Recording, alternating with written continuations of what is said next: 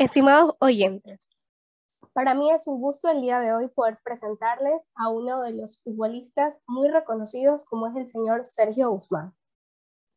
El día de hoy nos acompaña en este programa para poder debatir o que nos pueda explicar sobre un tema muy importante que hoy en día todos lo conocemos, pero es mejor saber más y detallar un poco más de la información sobre lo que es la relevancia de la preparación física para el desarrollo de los deportistas. El día de hoy nos acompaña mi compañero Saúl Hernández Zambrano y mi compañera Estefanía del Carmen. Es un placer, Sergio, poder entrevistarte a ti el día de hoy. Hola Daniela, este, el placer es mío. Mucho gusto. Ok, eh, una de las preguntas para empezar el día de hoy, pero creo yo que todos te conocemos, pero nos gustaría saber un poco más de ti. Eh, ¿Desde cuándo te apasiona estar en el fútbol? Bueno, yo comencé jugando fútbol desde los nueve años. Desde muy chiquito em, entrené en academias locales, como es la reconocida Academia Alfaro Moreno, y posteriormente hasta los 15, 16 años me mantuve ahí, que después los, los directivos del Guayaquil Sport decidieron ficharme y, y bueno, hasta ahora, ahora en la actualidad eh, me he mantenido en, en ese equipo. Estoy en el Guayaquil Sport desde los 17 años. Ok, entonces podemos empezar ahora sí con este pequeño preámbulo que nos ha dado nuestro querido Sergio acerca de su corta y al mismo tiempo grande carrera que va a poder desarrollar en un futuro. Saúl, compañero, puedes empezar con las preguntas. Sí, claro, compañera Daniela. Eh, Sergio, yo tengo una pregunta para ti. Eh, fundamentalmente, ¿Cuál crees tú que son los cimientos que tiene que tener una persona la cual quiera especializarse no solamente en este deporte, sino en el deporte en concreto? ¿Cuáles tú crees que son estos parámetros fundamentales? Principalmente lo que todo deportista necesita, como tú lo dices, no solo en el ámbito futbolístico, sino que en un ámbito general, es la disciplina. Primordialmente es la disciplina, porque no es divertido pensar como que te levantas cada, todos los días y tienes que saber que vas a jugar fútbol. Es algo que a la vez como que ya se vuelve costumbre. Y no necesariamente es algo que nos gusta nosotros los, los que estamos, los que los vivimos y ya lo tomamos como una carrera profesional. Eh, pero si bien es cierto, necesitamos mucha disciplina para poder lograr grandes cosas en lo que vendría a ser este deporte. Oh, ya, perfecto, eh, mi estimado. Y derivando de lo que tú mismo dices, de la disciplina, ¿crees que estos son los cimientos con los que se establecen los deportistas? ¿Cuáles crees tú que son las proyecciones que tú te has fijado en tu carrera como deportista, tomando en base los mismos retos y desafíos que te has planteado? Bueno, básicamente uno siempre empieza desde abajo. Eh, una de las metas que yo tengo en mi mente es poder llegar a jugar en primera algún día eh, en Barcelona, en Melego, si Dios quiere, en algún equipo del extranjero. Pero como te digo, todo, todo es disciplina, compromiso, esfuerzo. Esos son los cimientos que un deportista necesita en el día a día. Muy claro, claro. Muy bien, querido Sergio. Eh, mi compañera Stephanie también tiene dos preguntas. Saludos, Sergio. Muchas gracias por estar presente el día de hoy. Hola, eh, Una pregunta que va creo que vinculada en la parte de la disciplina que mencionaste anteriormente y es la siguiente. Sabemos que el fútbol es un deporte tan masificado, competitivo y comercial, donde ganar en ciertas ocasiones justifica tantas conductas incorrectas de los jugadores. ¿Dónde cree usted que debería estar el límite ético del preparador físico como entrenador y responsable de sus deportistas? Yo creo que es necesario que tanto un preparador físico como un entrenador no solo le inculque a los jugadores ese deseo de ganar, sino que hay que también formarlos con valores para poder, porque como tú dices, actualmente el fútbol no es solamente como que un, un deporte súper mediático, sino que también se ha convertido en un negocio. Y si bien es cierto, hay muchas cosas en que influyen en este, en este deporte que pueden causar, como tú dices, este, problemas. Pero básicamente es, que un entrenador debe formar a, a, los jugadores siempre desde muy pequeños. O sea, a mí me enseñaron valores muy importantes desde que entrenaba en Alfaro Moreno hasta en la actualidad. Y creo que eso es como que una de las razones por las que un futbolista es lo que es. Exacto. Bueno, otra preguntita.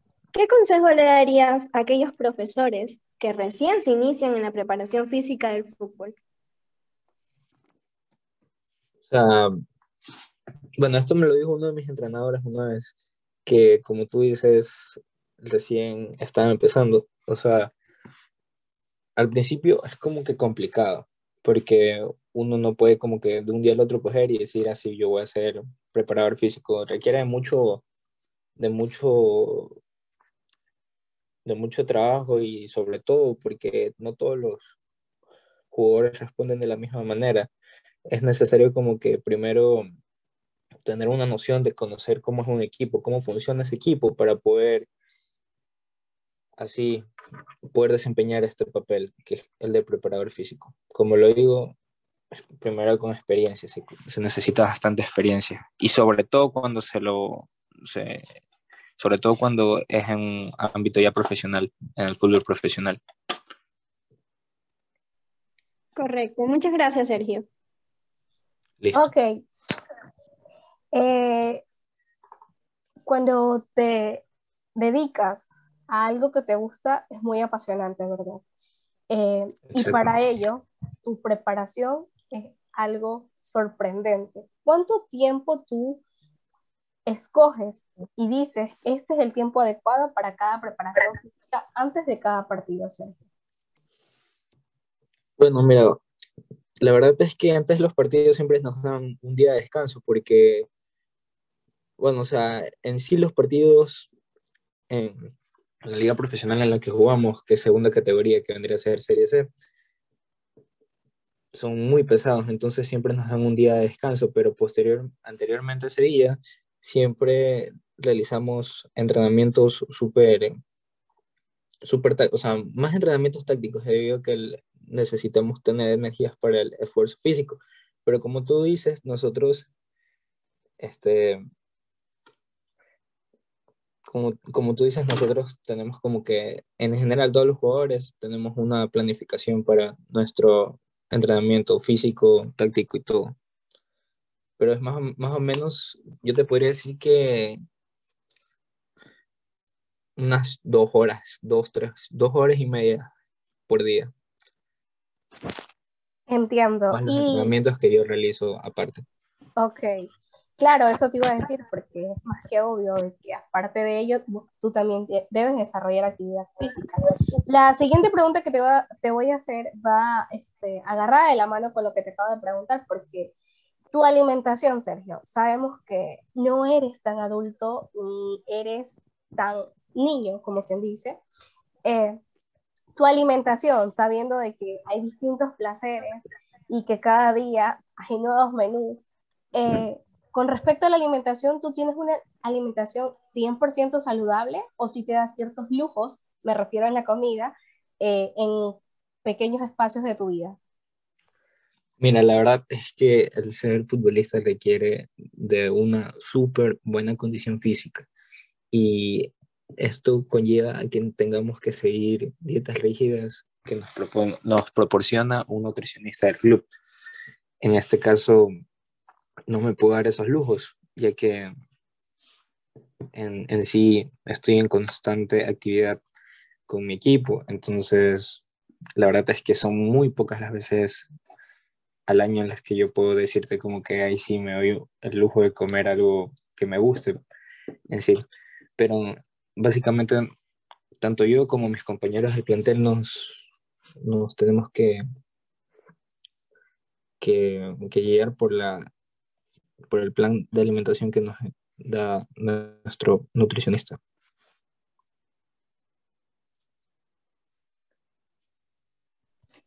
Perfecto, Sergio. Eh, así ya en tono formal de despedida, ¿qué consejo le darías a todas las personas que te van a escuchar?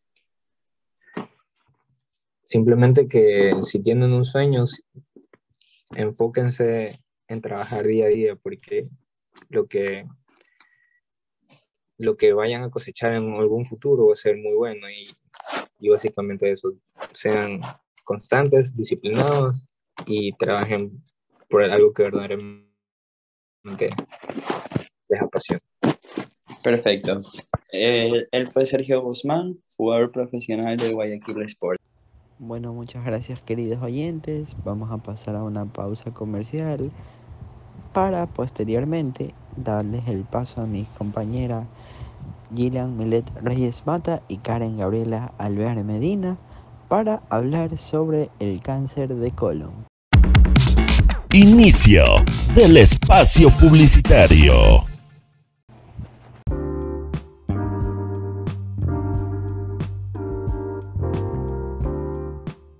Se acerca la temporada de sol, playa y arena. Por eso, May Flowers te trae los mejores trajes de baños para esta temporada playera. Hay de todo tipo de trajes de baño se encuentran ubicados en Urdesa Central, Víctor Estrada y Laureles. Ve, corre y no te quedes sin tu traje de baño ideal para disfrutar de esta temporada.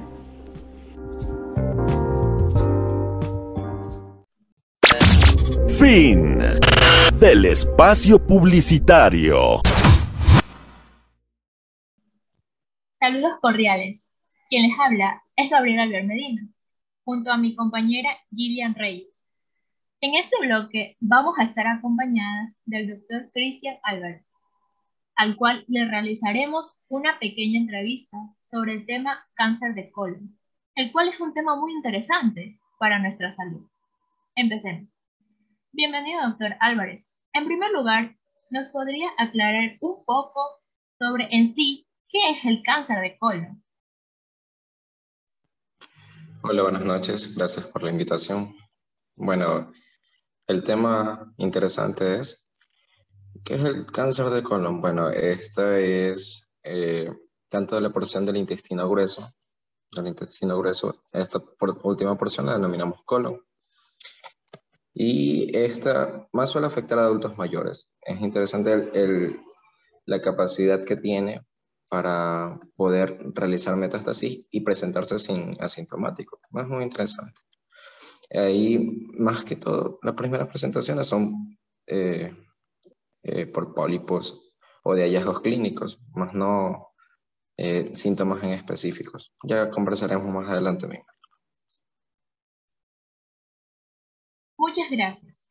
Creo que con esta introducción podemos continuar hacia nuestra siguiente interrogante como tal, que es, ¿cuál en sí es la sintomatología del cáncer de colon? Los síntomas son muy variados. Así como mencioné, puede presentarse de manera sintomática y, terminar con un hallazgo tanto por un S sanguinolentas o eh, porque está bajando mucho de peso en el transcurso de pocos meses que comienza a bajar de peso continuamente. Ahí ya tenemos dos puntos que son eh, de datos como que no se les toma casi importancia, pero tienen bastante hallazgo en el momento de, una entrevista médica, o sea, en el momento de, una atención. Eh, fundamental, eso sí, es eh, cambios en los hábitos alimenticios y, y, los hábitos intestinales, es decir, presentan estreñimiento, presentan diarreas continuas y, o cambios continuos en la consistencia de las heces, pasan de ser sólidas por el mismo estreñimiento y luego de las diarreas comienzan a dejar blandas. Eh, las molestias abdominales se presentan con retortijón constantemente y la debilidad y fatiga que, bueno, acompaña a la mayoría de cáncer. Muchas gracias, doctora Álvarez. Ahora le voy a dar paso a mi compañera Reyes para que continúe con la entrevista. Gillian, te escuchamos. Buenas noches, mi nombre es Gillian Reyes. Continuamos. Cualquier persona puede tener un cáncer colorectal. De hecho, hay factores específicos como habíamos mencionado, así como también es importante el hecho de que eh, son muy pocos los casos que se detectan en personas menores de 50 años o que los casos sean más abundantes en las personas que eh, son de raza eh, afrodescendiente. Entonces, estos dos tipos de personas como que tienen mayor indicio. Ahora, personas que tengan hábitos eh, tanto del tipo alcohólico, que, tomemos más, que tomen más de tres cervezas diarias o que tengan hábitos de tabaquismo, pueden presentar más, con mayor frecuencia este tipo de cáncer y eh, personas que eh, tengan una dieta rica en, en carnes rojas y carnes procesadas, es decir, tanto eh, embutidos de, la vaca, de ternero, de cerdo. estos de aquí aumentan en al menos 1.7 el porcentaje de, de poder padecer cáncer de colon. De ahí, eh, mientras los hábitos te dan una un gran eh, posibilidad de que presentes la patología. De ahí, más que todo, si son jóvenes, generalmente no se presenta porque dura 10 hasta 15 años recién una o dos síntomas. Entonces, es por esto que la mayoría se dice que realizarse hallazgos, de hallazgos. Este tipo de cáncer ¿Podría llegar a ser hereditario?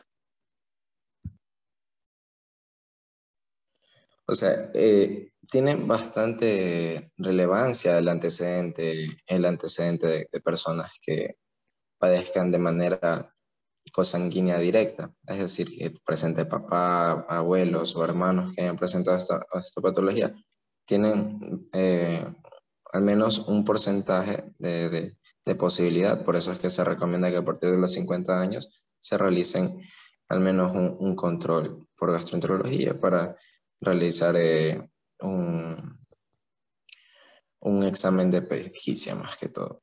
Eso de ahí. ¿Qué tipo de alimentación se podría seguir para prevenir el cáncer de colon? Bueno, eh, tanto la alimentación es importante aumentar eh, la ingesta de antioxidantes y de fibra, ¿ya? ya que estos nos ayudan tanto a que la composición de las heces no maltrate las paredes del tracto gastrointestinal y eh, también pueda haber mayor motilidad y puedan defecar sin ningún eh, problema, sin ningún malestar adicional. Por ende, eh, tanto aparte de la alimentación, es importante que esto lo acompañe con, con actividad física. ¿sí? Tiene bastante relevancia la actividad física acompañados para eh, aumentar el peritasio. Asimismo, la hidratación, fundamental. ¿Se lo podría prevenir? Claro que sí. Eh, la mayoría de, de las medidas son el no, no, ¿verdad? Nosotros decimos no, no, pero no es que queremos prohibir en su totalidad, sino que se puede bajar el consumo de qué? Ya, bajar el consumo tal como lo habíamos mencionado, el del tabaquismo y el alcoholismo. El otro punto de la prevención es que realice al menos 30 minutos de actividad física al día. Eh, sí, entonces durante la semana realizar al menos todos los días 30 minutos mínimos, ¿no? Eh, otro punto de prevención es la eh, disminuir el peso en personas que tengan muy MS alto, es decir, de que ya presenten obesidad de uno para arriba. Exactamente hay que comenzar a, a, cambiar algo de hábitos. Eso es uno. Lo otro, prevenirlo. Si yo tengo un antecedente de, de congenidad, es decir, de que algún familiar o abuelo tuvo cáncer de colon, pues realizarme una consulta con gastroenterología. Eh, ¿Para qué? Para realizar eh, una colonoscopia para observar si no hay ninguna alteración. El hallazgo de presentar un, eh, un pólipo ya desde ahí, con la misma colonoscopia, se pueden extirpar y, y preveniremos en muchos casos, al menos que tengan cosanguíneos, que tienen más importancia. Lo otro, eh, no abusar de los AINES. Creo que estamos en una época que usted tiene mucha accesibilidad a las farmacias. Entonces, al tener mucha accesibilidad a las farmacias, simplemente uno pedir, necesito algo para el dolor, y te dan ibuprofeno, naproxeno, eh, eh, este tipo de, medicamentos para el dolor, pueden tanto causar una alteración en la mucosa gastrointestinal, así también como en las paredes del tubo gástrico en sus porciones finales, como es la del colon. Entonces, eh, no abusar de estos. ¿ya? Entonces, esas son las leyes del no-no, por eso lo mencionamos así, más que todo, eh, evitar estas cositas. Ahora, las vitaminas, calcios, magnesio, sí ayudan, sí, tiene bastante importancia el consumo de folatos, porque este de aquí puede estar reemplazando algo de las fibras que no consumimos en la alimentación.